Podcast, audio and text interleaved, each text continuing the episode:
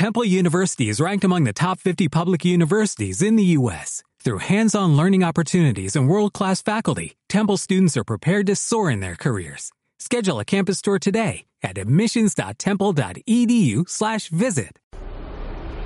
¿Estás cansado de oír siempre lo mismo y escuchar la misma canción una y otra vez? Pues te damos la bienvenida a los podcasts de Autentia Desarrollo, donde os acercamos las mejores charlas técnicas de la comunidad. Women Tech Makers Zaragoza 2018. Lo que nos hace humanos, por Nerea Luis Mingueza. Pues nada, me toca abrir el evento, las charlas del evento, eh, y como bien han dicho, pues mi nombre es Nerea, y me dedico a lo que es el mundo de la, de la, IA, de la inteligencia artificial, desde hace más o menos cuatro o cinco años. ¿no? He estado, pues, eh, estoy terminando ahora la tesis doctoral y, y, siempre me cuesta cuando digo, me preguntan, ¿pero qué haces? ¿Tú realmente qué haces? Porque yo no hago machine learning, no hago deep learning, ¿no?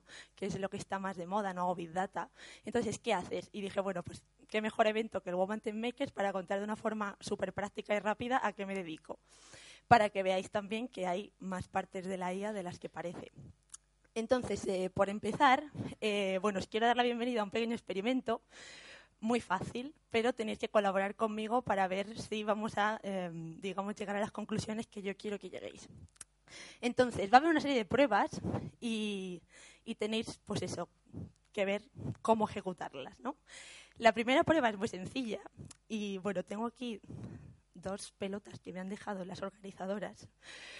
Y, y, lo que quiero es que, bueno, yo voy a lanzarlas y necesito que vuelvan a mí, ¿vale? De alguna forma como queráis. Yo las voy a lanzar, al que le caiga, pues ya que piense cómo, cómo hacer para que regresen las pelotas, ¿no? Entonces, venga, voy a tirar una para allá, por ejemplo, y otra, venga, por allí, a ver si llego. ¿Vale? Entonces, eh, ¿veis? Así ya rompemos el hielo también. Y, y el siguiente, el, el, la siguiente prueba es que necesito, pues, por ejemplo, venga, vosotros en esta fila, venir aquí un momento, rápido. Vosotras también, sí. Y vosotros dos. Venga. Yo creo que con esto más o menos me vale. A ver. Venga, vosotras dos también. Venir. Sí, sí. Sin caras, no pasa nada, es muy fácil. Entonces necesito que mientras, eh, bueno, están, no sé dónde están las pelotas ahora mismo, pero un momento llegarán. Eh, entonces necesito que os ordenéis, ¿vale? Ah, mira, ya llega una. Necesito que os ordenéis siguiendo algún criterio, el que queráis, ¿vale? Hablar, vosotros veis cómo lo hacéis, pero mientras les dejamos ahí ordenándose, luego nos dirán qué, han, han, hecho, qué han decidido, ¿vale? Eh, yo lo que quiero es que el resto, mientras estáis pensando qué narices están pensando ellos, quiero que eh, penséis los que, bueno, a ver, muchos seréis de Zaragoza, imagino, yo no soy de Zaragoza, ¿no? Entonces he pensado, vale, si yo tuviese que ir a la catedral, ¿no? Con el pilar, tal, ¿cómo llego? ¿No? Entonces me gustaría que pensaseis, o que lo busquéis, como sea, que habléis con el compañero, me da igual, de cómo llegaríais desde aquí hasta la catedral, ¿vale? Y esta ya es la última prueba. Entonces, eh, simplemente quiero ver qué, qué pasa, ¿vale? Y ahora ya vamos a llegar a unas conclusiones muy rápidas.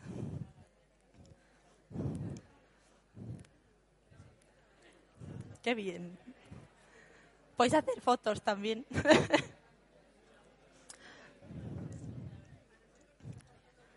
¿Qué habéis decidido? A ver, cuéntame. Muy rápido.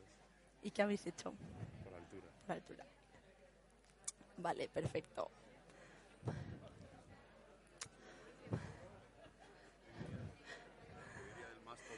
Sí, no. no, no, me vale, me vale. Bueno, parece que ya han conseguido ordenarse, ¿vale? Además lo han hecho de una forma muy visual y, me dicen que han decidido ordenarse por altura, ¿vale? Lo podéis ver, podéis hacer la foto, podéis aplaudirles, lo que queráis, que lo han hecho muy bien. Vale, entonces, ¿qué pasa? Eh, y bueno, muchos habréis pensado esto, ¿no? De cómo llegar desde, desde aquí hasta la catedral.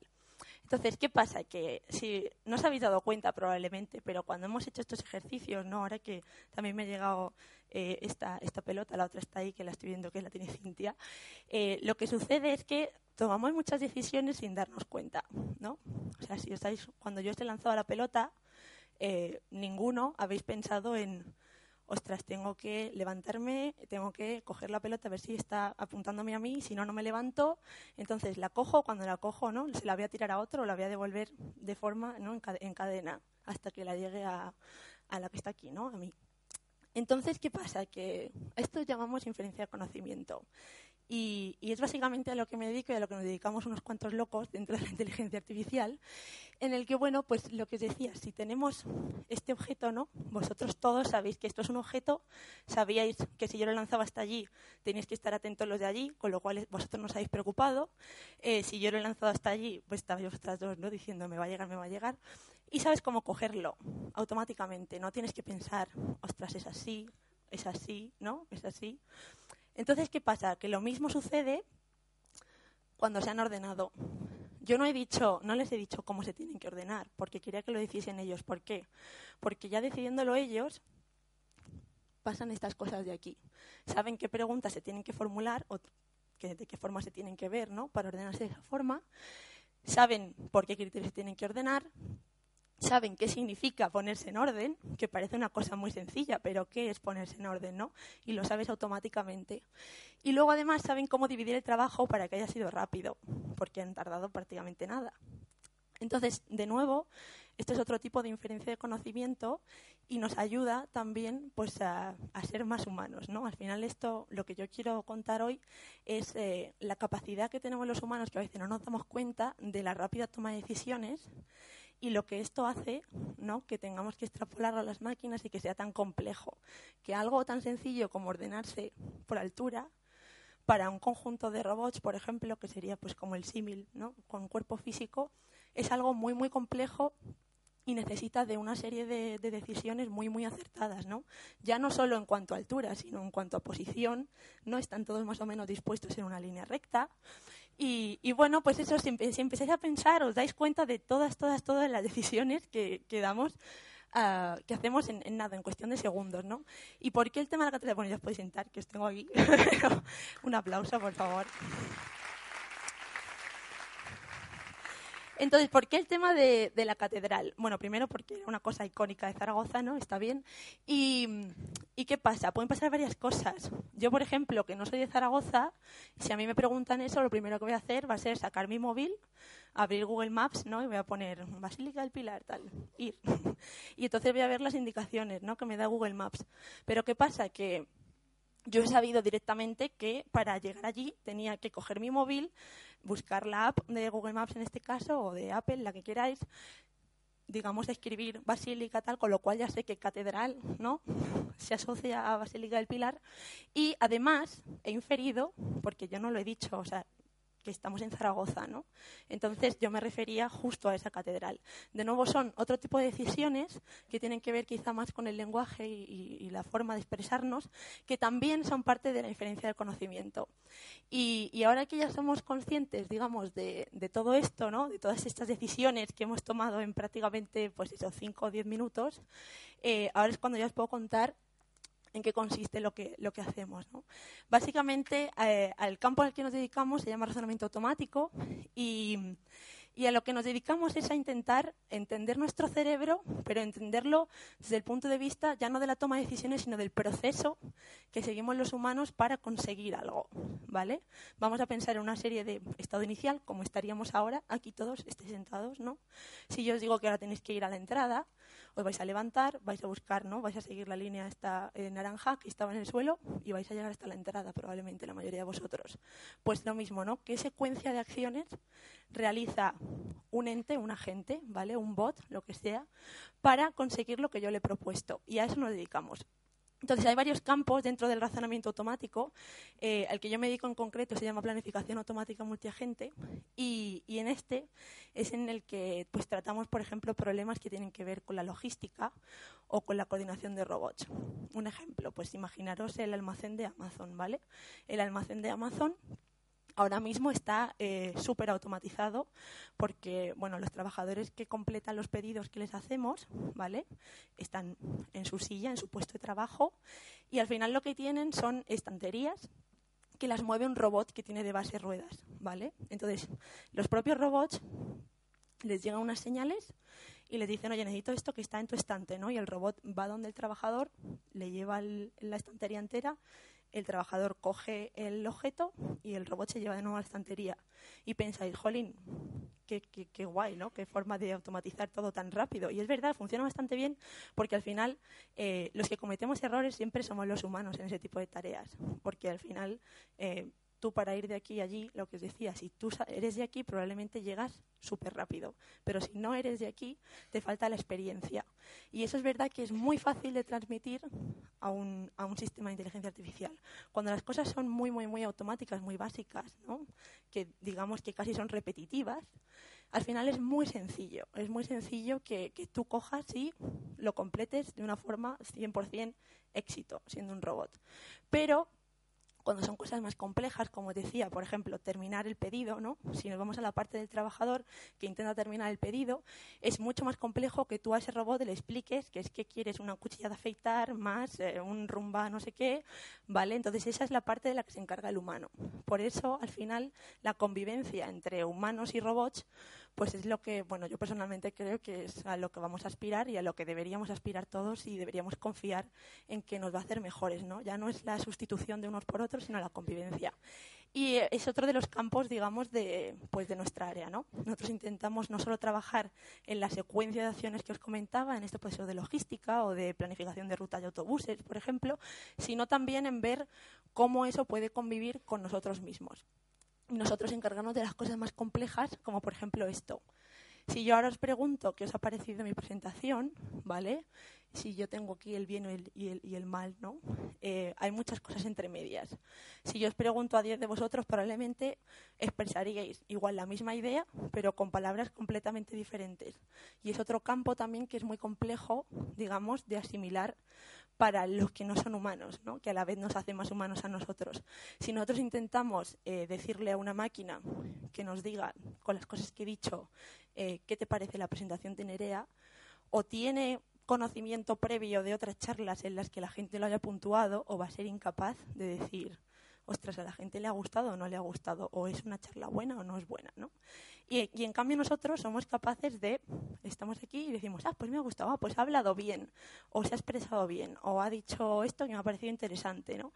De nuevo, son decisiones que tomamos muy, muy, muy rápido, que vamos aprendiendo, lógicamente, desde que somos pequeños, pero que nos hacen, pues eso, muy humanos, ¿no? Y está muy ligado a la creatividad la creatividad, las emociones, las sensaciones.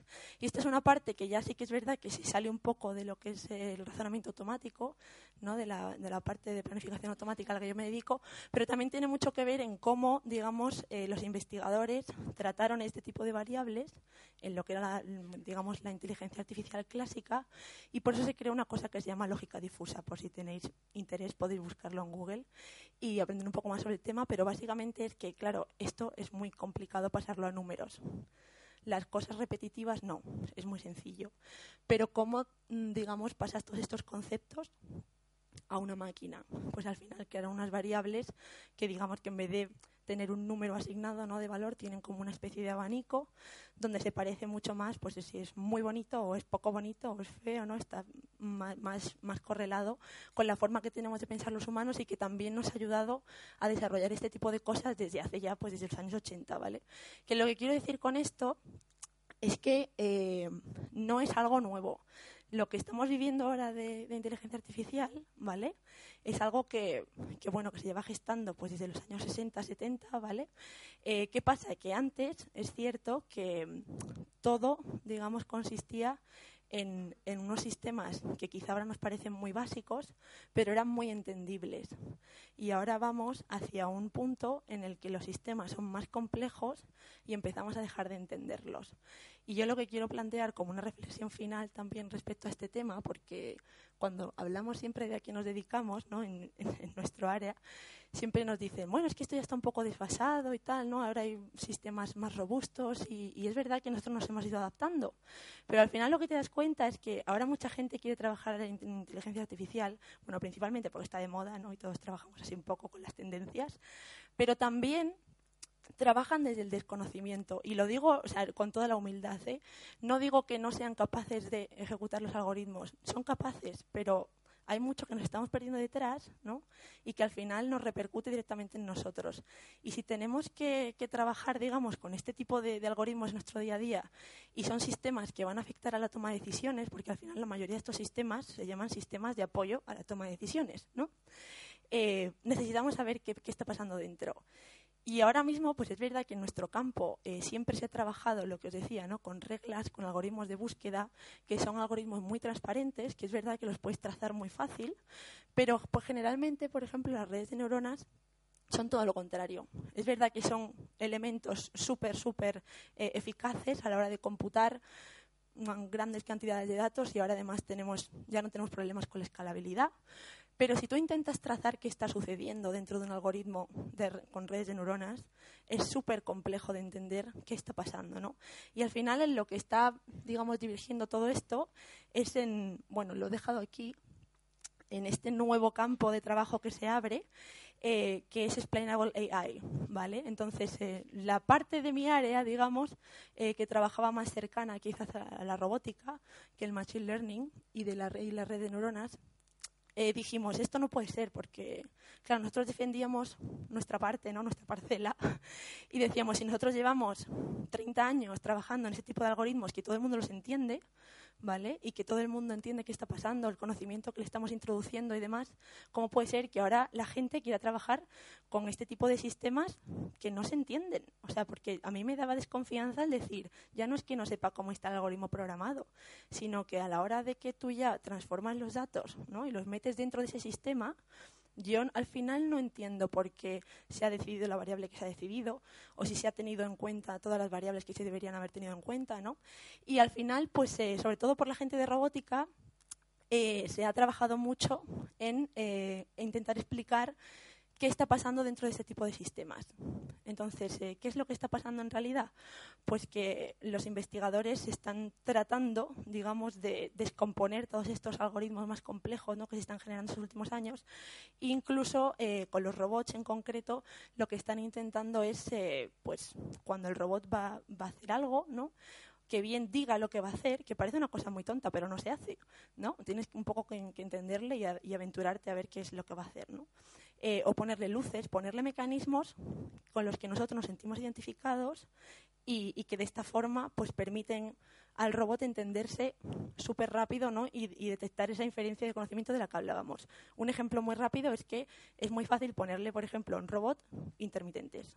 ¿vale? Si yo suelto aquí un robot, probablemente no sabríais qué narices va a hacer.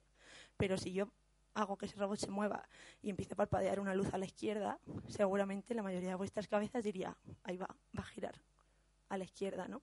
Entonces es tratar de utilizar las asociaciones que tenemos nosotros con ese tipo de inferencia de conocimiento para que eh, lo entendamos súper rápido qué va a hacer, confiemos ¿no? en que va a hacer algo que no es malo y, y que nos entendamos lo antes posible. Y bueno, pues con esto os dejo. Eh, muchas gracias, espero que os haya gustado la reflexión, porque no me da tiempo a más, podemos seguirlo hablando en el café. Y, ya lo último que os quería decir muy rápido es que si tenéis eh, ganas de proponer una charla para TechFest, que será el evento en marzo, eh, pues que estáis todos bienvenidos y, y, que me encantaría ver a muchos de vosotros y sobre todo de vosotras que os animéis igual que lo he hecho yo para dar esta charla y que seguro que tenemos mucho que compartir y hablar sobre la inteligencia artificial. Muchas gracias. Bueno, enhorabuena por la charla. Eh, mira, eh, yo que este año he traído varios conferenciantes de este tema, una de las cosas que siempre sale, y tú lo has eh, dicho, has dicho en un momento, y vamos a pensar que va a hacer algo bueno el robot, sale ese tema. Si se van a ¿Cómo vamos a controlar el tema de que los robots hagan cosas buenas?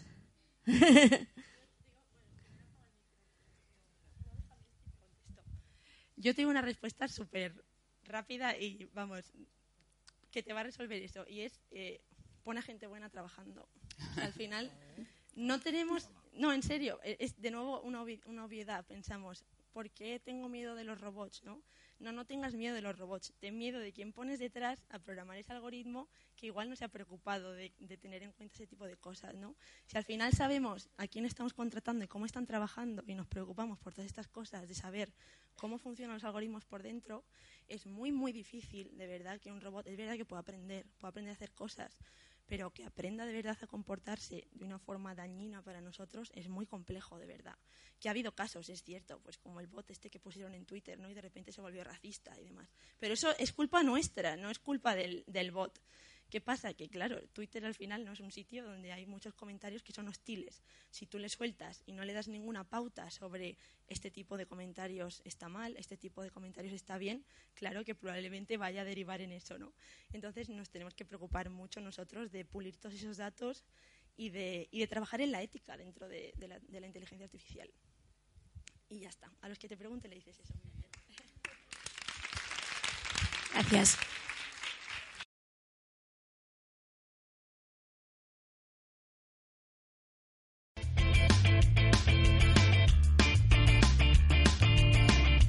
Si te ha gustado el podcast y quieres estar a la última en tecnología, suscríbete a nuestro canal de iVoox y escúchanos donde quieras. Para más información, autentia.com.